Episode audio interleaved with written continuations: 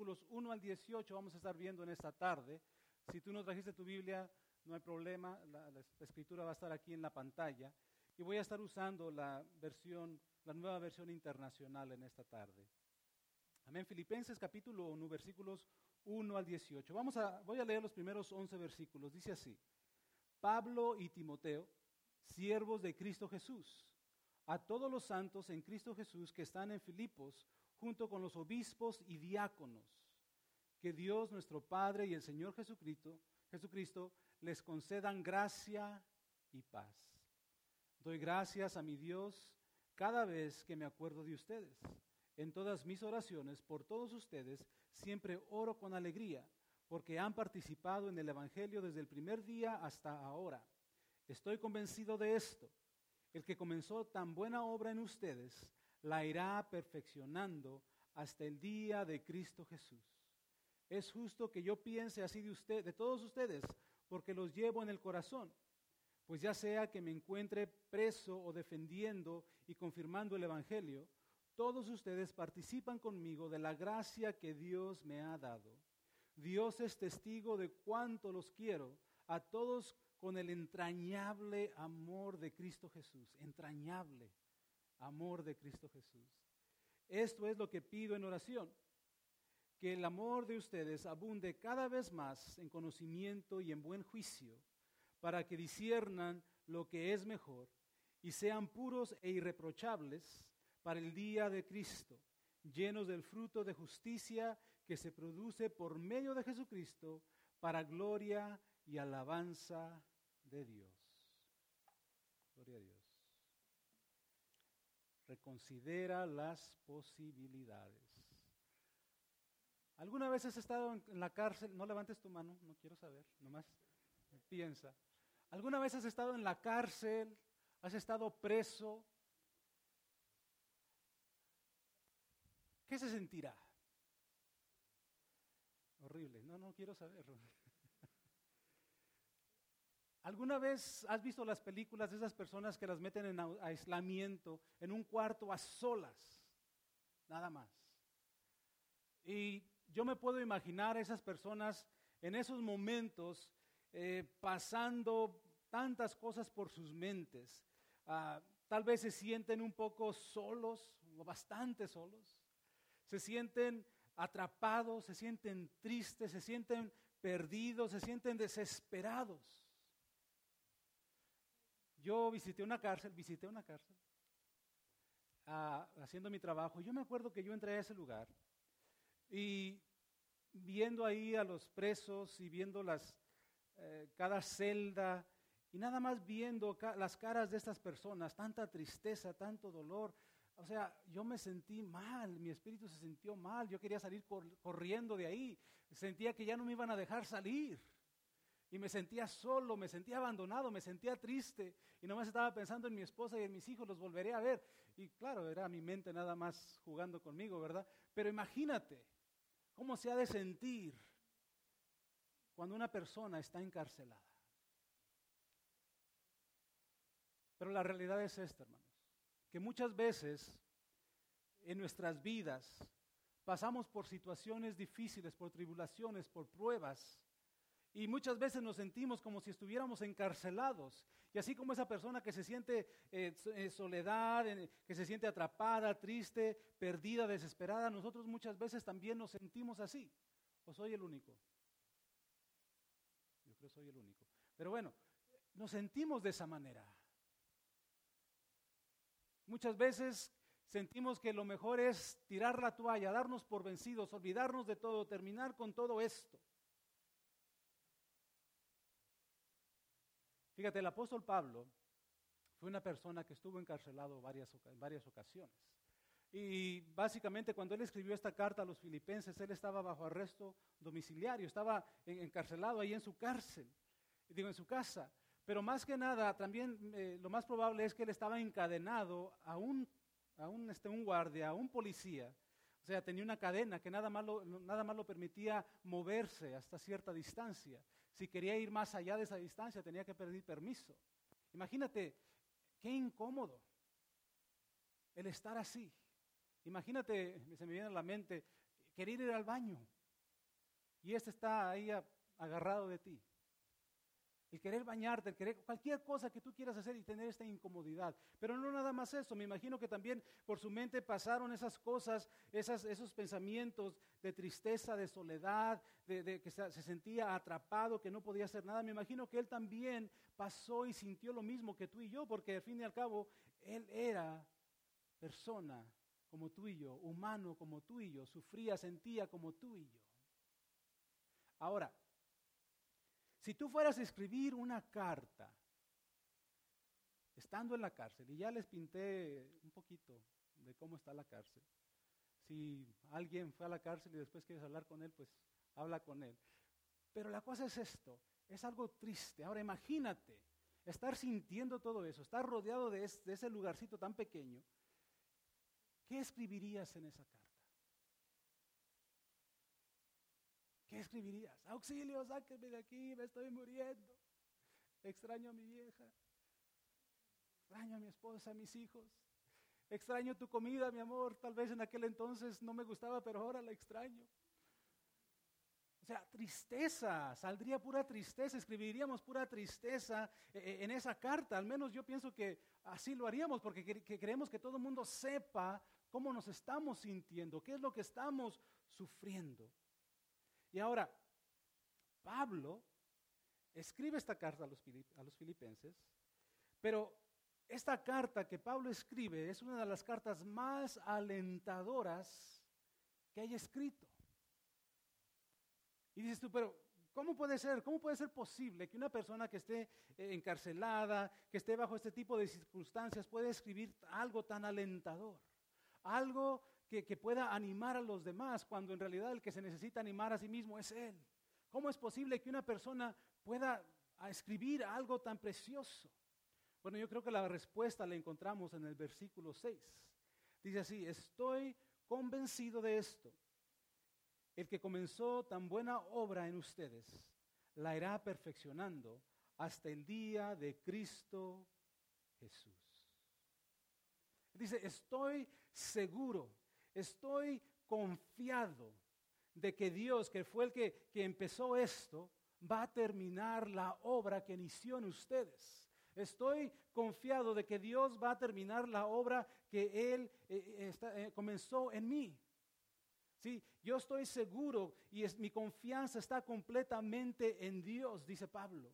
Él no confía en lo que Él ha hecho, en lo que puede hacer. Él no confía en lo que los filipenses han hecho o lo que puedan hacer. Él confía en Dios. Él sabe que Dios tiene un plan. Lo que Él comenzó, lo va a terminar.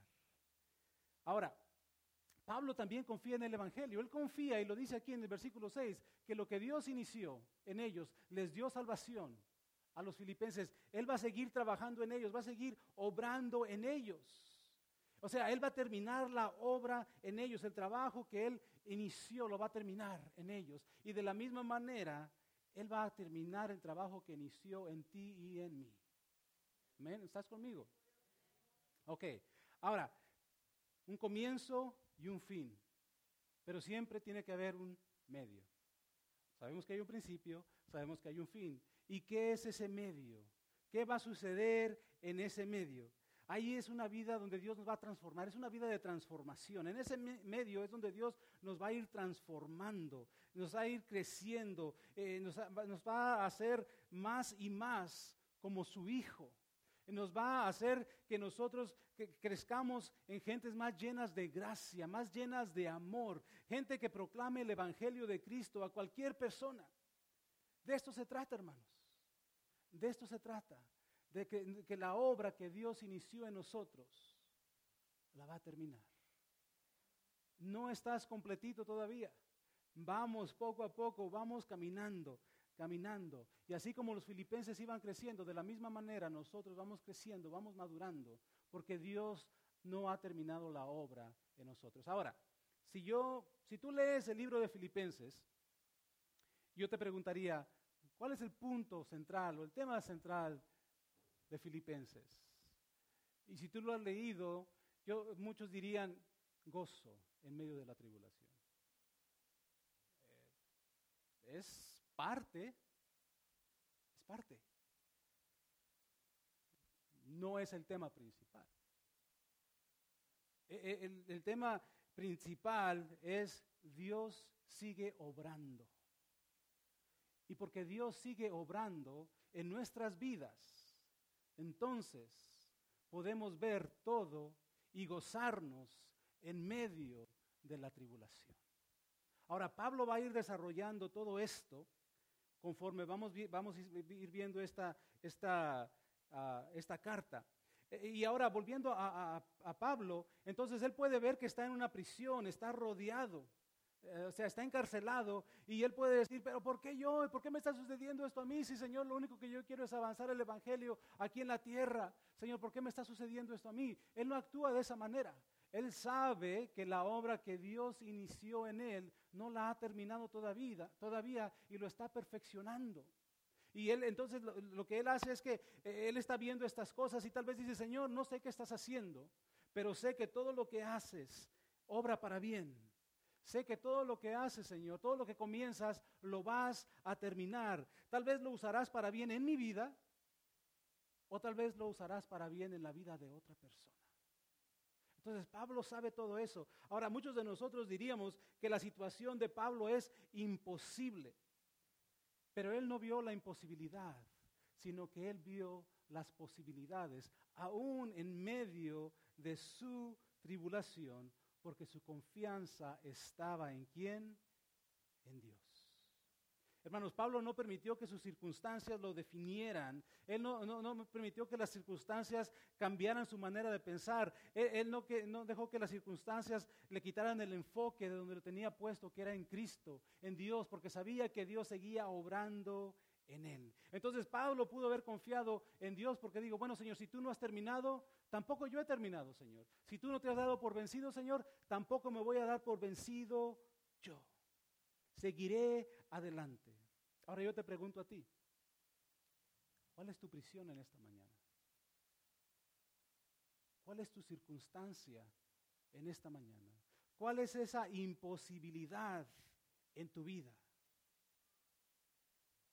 ¿Cuál es tu prisión?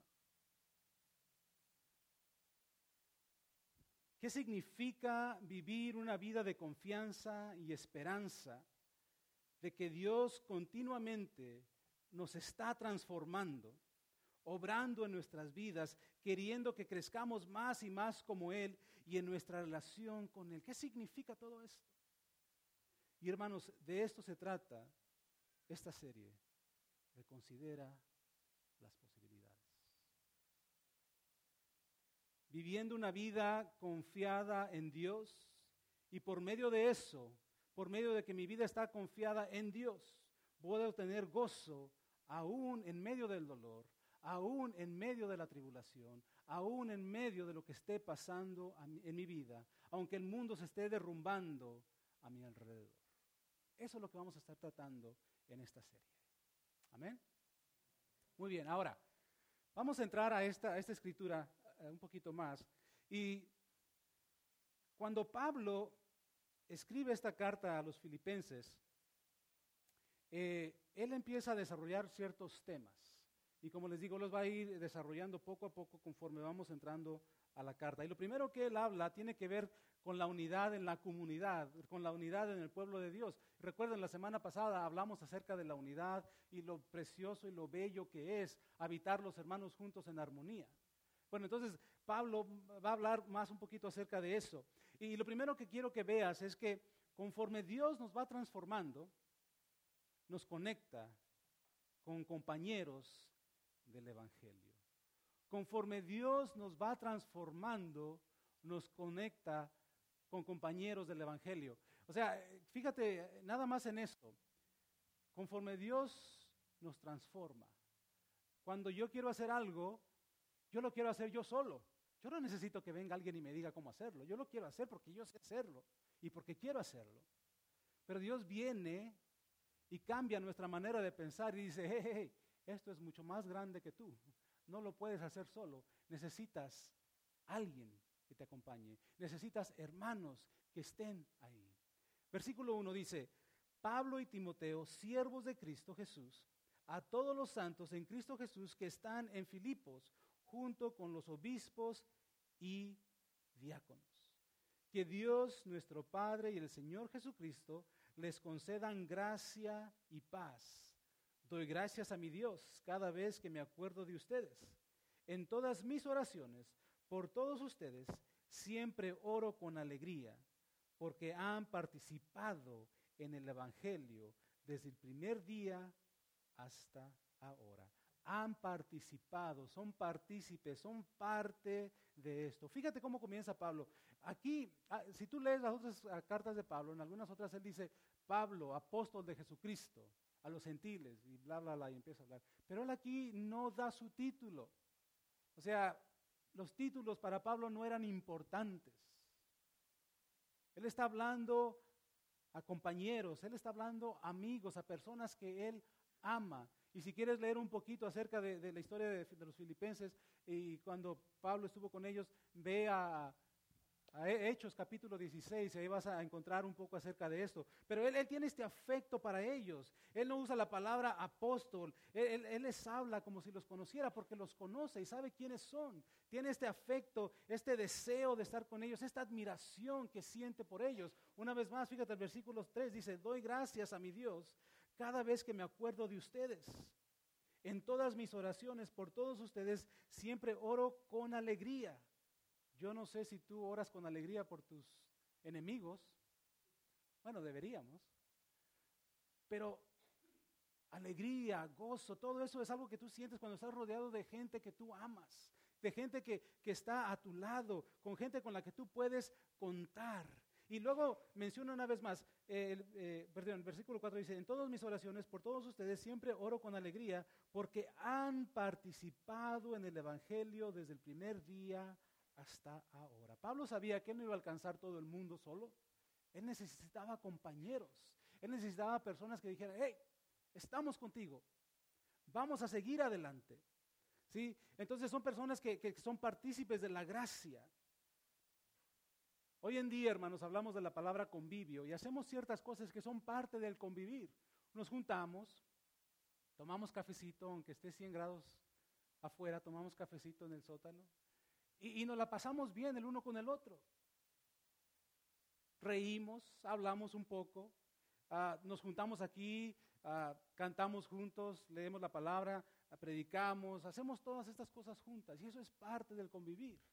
Pero eh, cuando hablamos, cuando Pablo estaba viviendo en aquellos entonces, el convivir iba más allá. Se, veía como, como, lo que estamos mencionando, como partícipes, estaban participando, eran compañeros. Había algo que los unía, algo que, que, tenían los dos, y es que los dos estaban bien invertidos en qué? En lo que es el Evangelio. Y eso era lo que los unía a los dos. Entonces, y vamos a ir desarrollando un poquito más en el capítulo 12 esto, pero más que nada lo que Pablo quiere que veamos aquí son dos cosas. Que cuando nosotros estamos participando, cuando somos compañeros en el Evangelio o en cualquier cosa, hermano, quiere decir que vamos a estar ahí en las buenas y en las malas. Pablo, mientras estaba encarcelado, él sabía que ellos lo apoyaban. Él sabía que sus hermanos estaban ahí. Él sabía que podía contar con ellos, no importara lo que estuviera sucediendo. Estaban ahí también en el ministerio con él. Porque él no estaba con ellos, pero ellos seguían adelante, ellos no se daban por vencidos. Y podemos ver a Pablo animándolos, asegurándolos, enseñándolos, aún a pesar de las circunstancias en las que él se encontraba.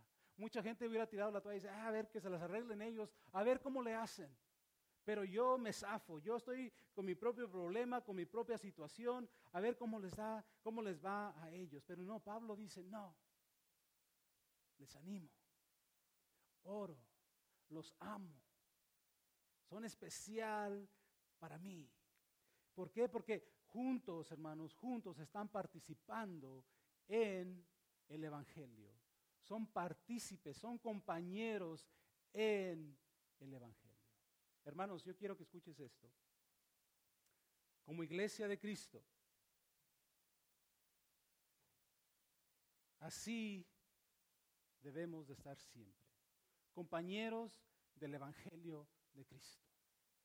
Que no venga nada ni nadie a desunirnos de lo que es el Evangelio de Cristo, del ir y compartir el Evangelio de Cristo. Estamos en esto juntos, estamos parados firmes en Cristo Jesús, sabiendo que Él nos está transformando poco a poco, pero sabemos que a pesar de nuestra situación, a pesar de nuestras circunstancias, a pesar de lo que estemos viviendo, Dios no ha terminado con nosotros. Pero aún así, hermanos, no perder el enfoque de que el Evangelio de Cristo tiene que ser proclamado. Fíjate una vez más lo que dice el versículo, versículo 3. Doy gracias a mi Dios cada vez que me acuerdo de ustedes. Doy gracias a mi Dios cada vez que me acuerdo de ustedes. Cuando tú oras, das gracias a Dios cada vez que te acuerdas de mí o de cada uno de los que estamos aquí. O dice, Señor, ¿Te lo llevas o te lo mando? ¿Cuál es la, oración que tú haces? Hermanos, que podamos nosotros ser esos compañeros del Evangelio, que estamos bien comprometidos primeramente con Dios, porque sabemos que Dios nos está transformando y no ha terminado la obra en nosotros, así que vamos a seguir adelante trabajando en la obra del Señor, porque somos compañeros de esto, hermanos. Y cuando la gente ve esto y nos ve con una sonrisa en nuestros labios, dicen, wow, ese Cristo es algo increíble, ese Cristo es algo tremendo porque está transformando a esa gente, esa gente está cambiando y yo quiero eso, yo quiero eso. Y tal vez tú estás sufriendo, estás viviendo una situación difícil, pero como Dios te está transformando día tras día, día tras día, entonces ven tu sonrisa a pesar de tus circunstancias. Otra cosa, hermanos, que quiero que veamos es que conforme Dios nos transforma, nos llena de su perfecto amor.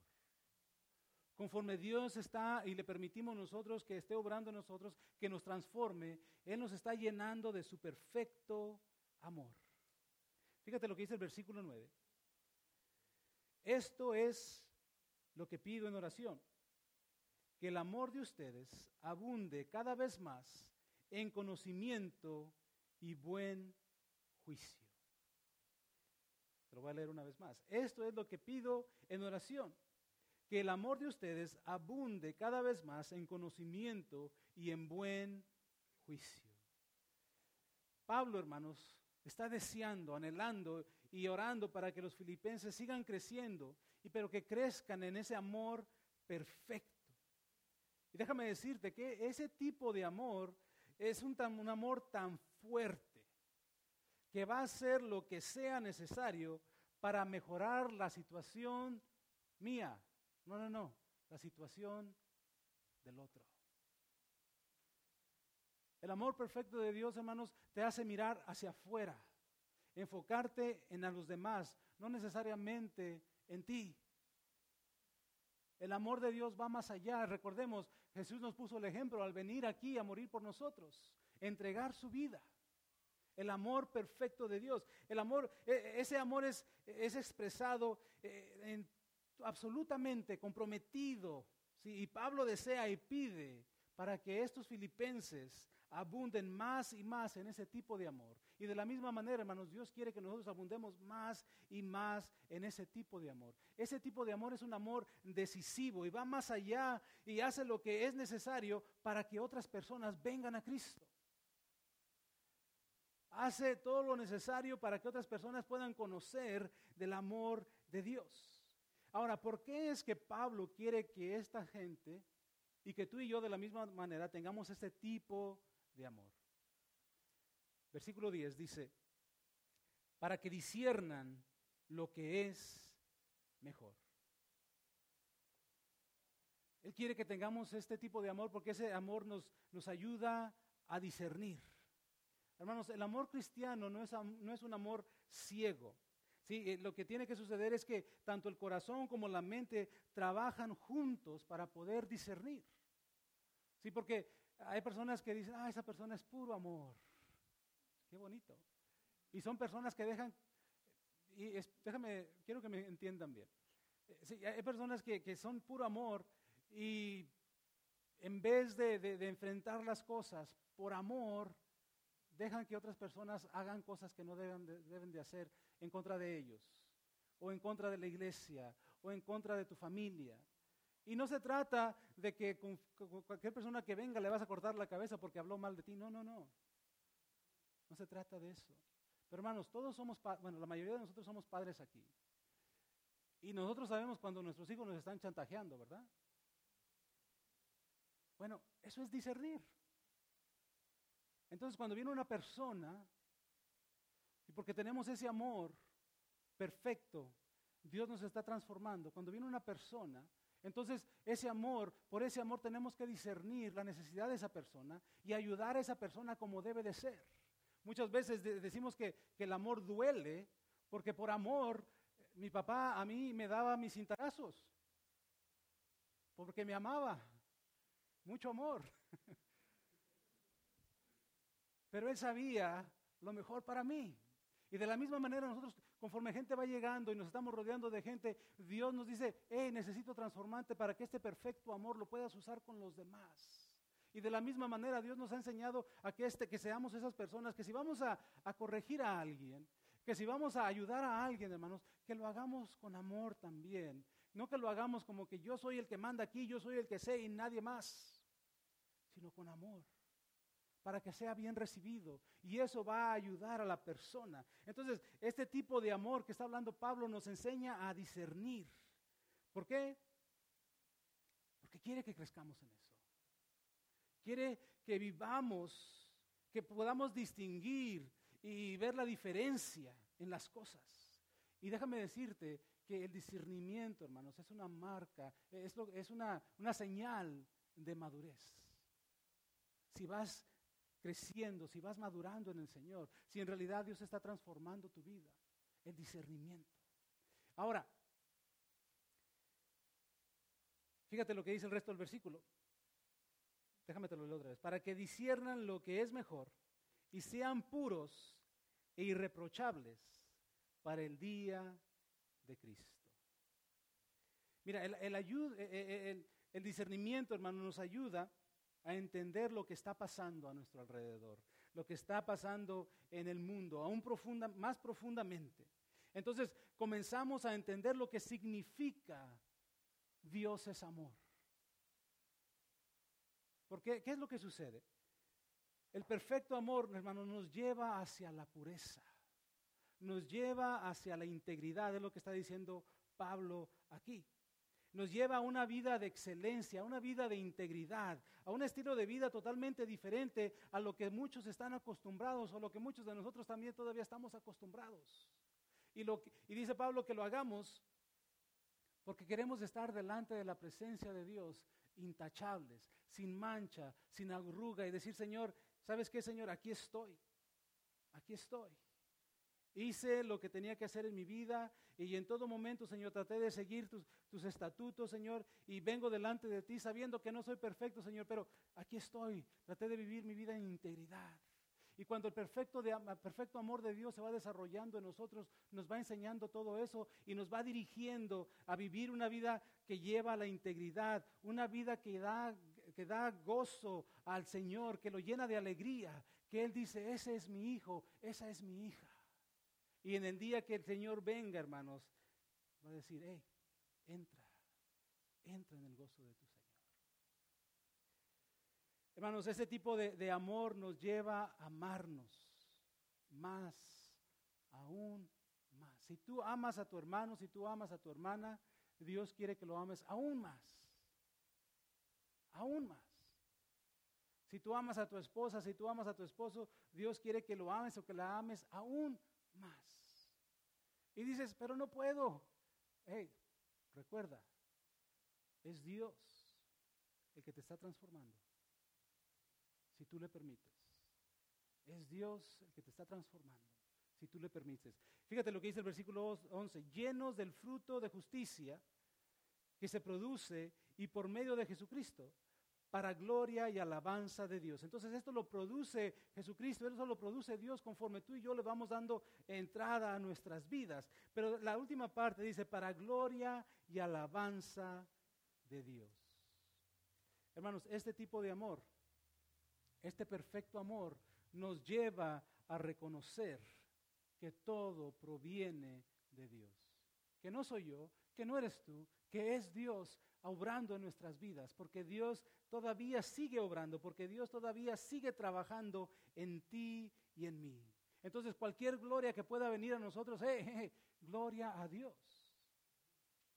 Amo a mi esposa, gloria a Dios. Me ama mi esposa, gloria, gloria, gloria a Dios. Es Dios que está orando en nuestras vidas. Por último, quiero decirte lo siguiente, hermanos.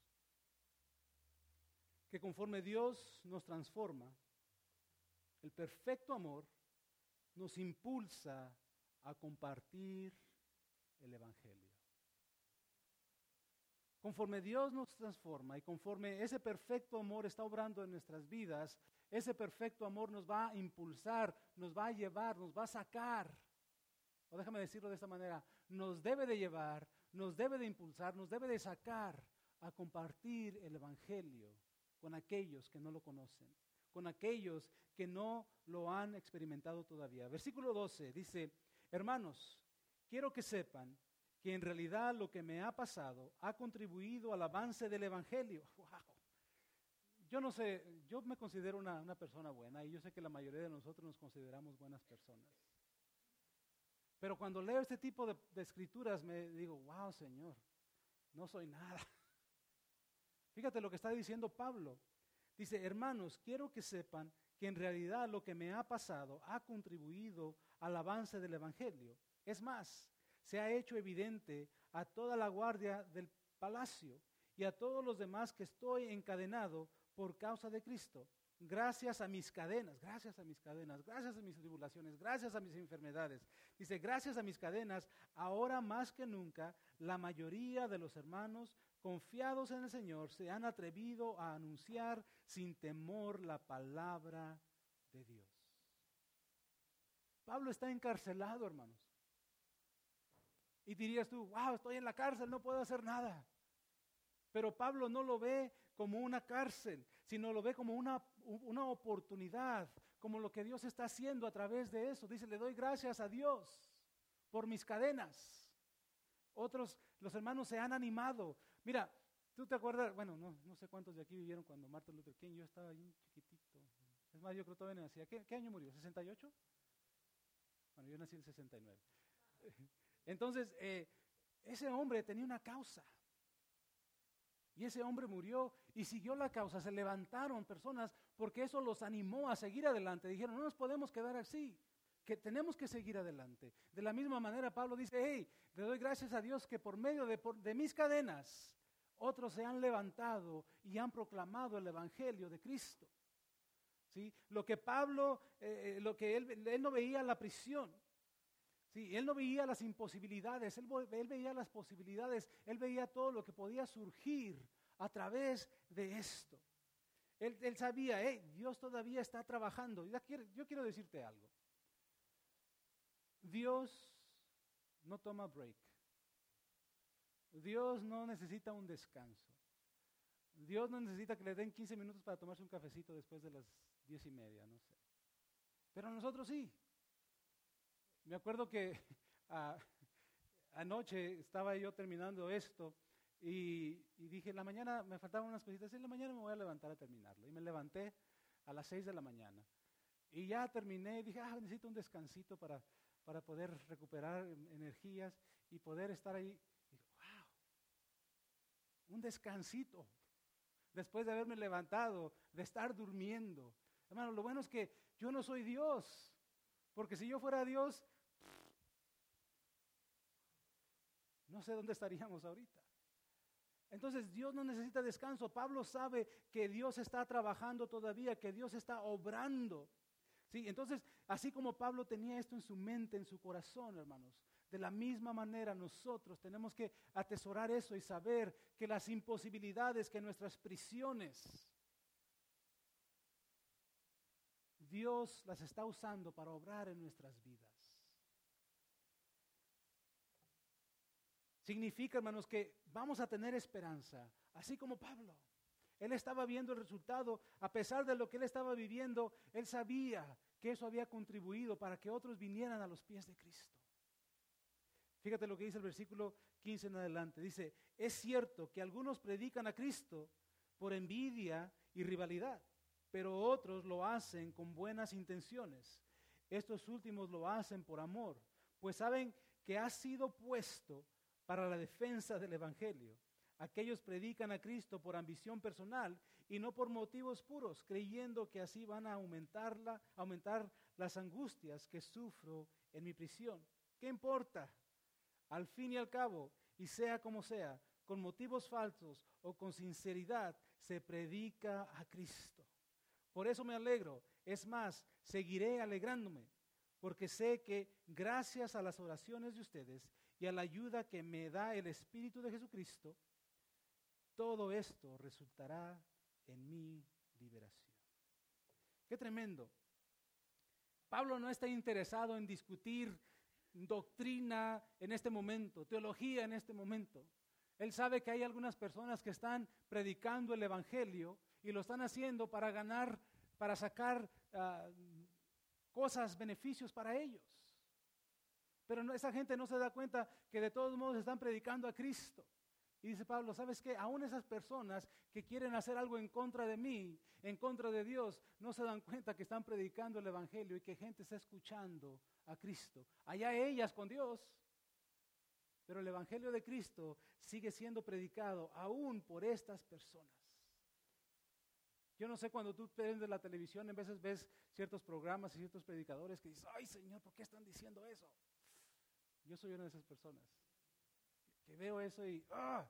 Pero Pablo dice, ¿sabes qué? Si están predicando el Evangelio, sigan.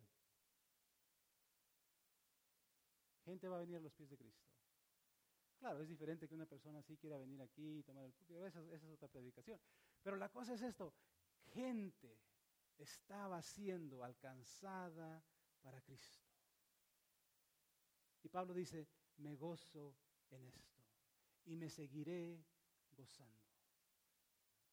El amor, hermanos, perfecto, nos impulsa a compartir el Evangelio con los demás. ¿Cuál es tu prisión? Tus cadenas las circunstancias en tu vida que, no puedes cambiar. Esas imposibilidades, tal vez una enfermedad, tal vez problemas con tu matrimonio, problemas en la familia, problemas financieros, tal vez has perdido tu trabajo, posesiones materiales, tienes deshabilidades, ¿Qué fue lo que causó eso? ¿Fue algo que simple y, y sencillamente surgió? ¿Fue esto esa causa del pecado o alguien lo hizo en contra de ti? ¿Qué está pasando en tu vida? ¿Cuál es esa prisión? Todos conocemos al hermano Zabaleta y sabemos que él es un hombre alegre. Nunca lo vas a ver triste. Nunca lo vas a ver con cara como si hubiera chupado un limón. Siempre está ahí para saludarte. Siempre está ahí para, para tenderte la mano. Siempre está ahí para, para darte ánimo. Y se me viene a la mente ahorita su situación. Su hermano acaba de morir esta mañana, inesperadamente. Y yo te aseguro que si tú le llamas, si tú le hablas a él, te va a dar ánimo. te, va, a, va a estar ahí sonriente, a pesar de que hay dolor en su corazón. Y para aquellos que no sepan, hermanos, el hermano Zabaleta está viviendo con el 15% de su corazón. Ponte a pensar en eso, una persona que nada más tiene el 15% de su corazón funcionando, alegre, gozo y alegría, a pesar de sus prisiones, a pesar de sus imposibilidades. Y habemos muchos aquí también similarmente, hermanos. Tenemos tantas cosas. Pero la realidad es, hermanos, que Dios sigue trabajando. Él sigue obrando en ti y en mí. El escuchar esto, hermanos, ¿cómo cambia tu manera de ver las cosas? ¿Cómo cambia tu manera de ver a Dios? Él sigue obrando, Él sigue trabajando en ti. A Pablo le permitía seguir adelante el saber. Él, escogía el gozo en sus circunstancias en vez de tristeza, en vez de dolor o, lo que sea, porque él sabía que, que Dios todavía estaba obrando en él, todavía no había terminado con él. Podía ver las imposibilidades y decir, tengo que reconsiderarlas y ver de esta imposibilidad algo posible. ¿Qué es lo que está pasando en tu vida? ¿Qué estás sufriendo? ¿Qué estás viviendo? Déjame decirte que en eso, en eso, Dios quiere obrar si tú le permites. Dios quiere transformarte aún más si tú le permites. Lo que tú veas imposible, para Dios es posible. Y Él quiere que pensemos de esa manera. Ponte de pie. Vamos a ir desarrollando estos temas, hermanos, conforme vamos viendo esta carta. Pero recuerda esto, Dios sigue obrando. Dios sigue trabajando en ti. Dios sigue trabajando en mí. Porque lo que Él comienza, Él lo termina. Nacimos un día, un día vamos a morir. Pero en ese transcurso van a suceder tantas cosas en nuestras vidas. Y Dios quiere que las veamos como oportunidades, como posibilidades, en vez de cargas. Cierra tus ojos. Padre, en el nombre de Cristo Jesús, te doy gracias por tu amor por ese perfecto amor. Por ese perfecto amor, Señor, que fue demostrado en esa cruz del Calvario. Y es por eso que estamos aquí en esta mañana, en esta tarde, Señor. Y en este momento, Señor, yo te pido que, que, que sigas hablando a nuestros corazones. Sabemos que la obra que tú has empezado en nosotros no la has terminado todavía. Es un proceso, Señor. Y muchas veces vamos a pasar por ese proceso y va a ser doloroso. Va a ser doloroso, Señor. Pero todo obra para bien para aquellos que confían en tu nombre, Señor. Ayúdanos a ver las cosas de esa manera. En este momento, mientras el, grupo de alabanza toca, yo te voy a pedir que ya sea ahí en tu lugar donde tú estás, o si quieres pasar aquí al frente, habla con Dios. Ábrele tu corazón. Lo que está pasando en tu vida, la prisión en la que te encuentras, esa imposibilidad, entrégasela a Dios y dile, Señor, ¿qué quieres enseñarme a través de esto? ¿Cuál es esa posibilidad que no estoy viendo, Señor? Estoy sufriendo, me duele tal vez, Señor, pero quiero saber, Señor, con certeza, ¿qué puedo aprender de esto? Pasa al frente, allí en tu lugar, íncate, habla con Dios. Si quieres oración, oramos por ti. Pasa.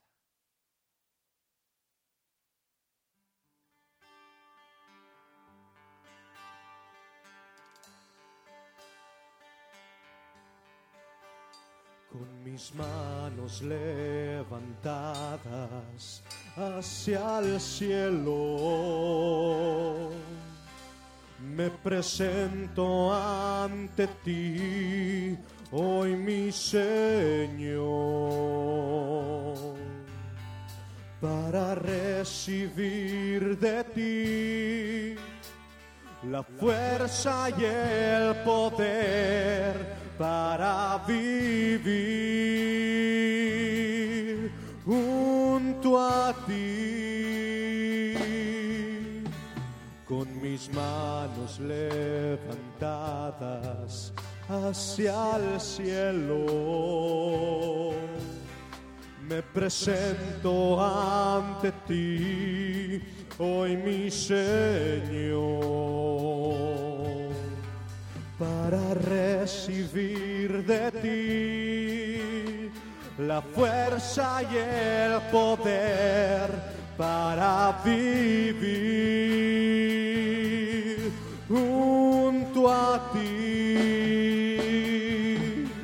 Llena hoy mi corazón con tu presencia.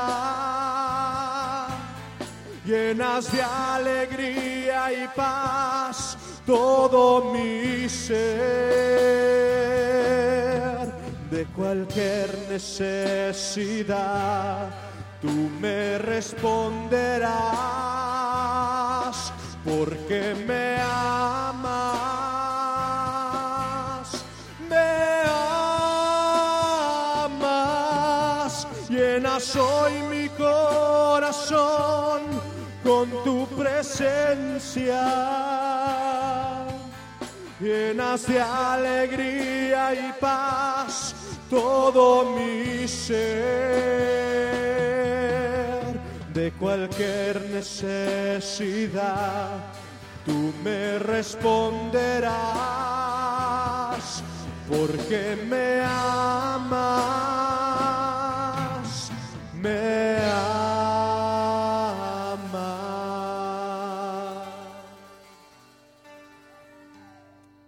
Gracias, Señor.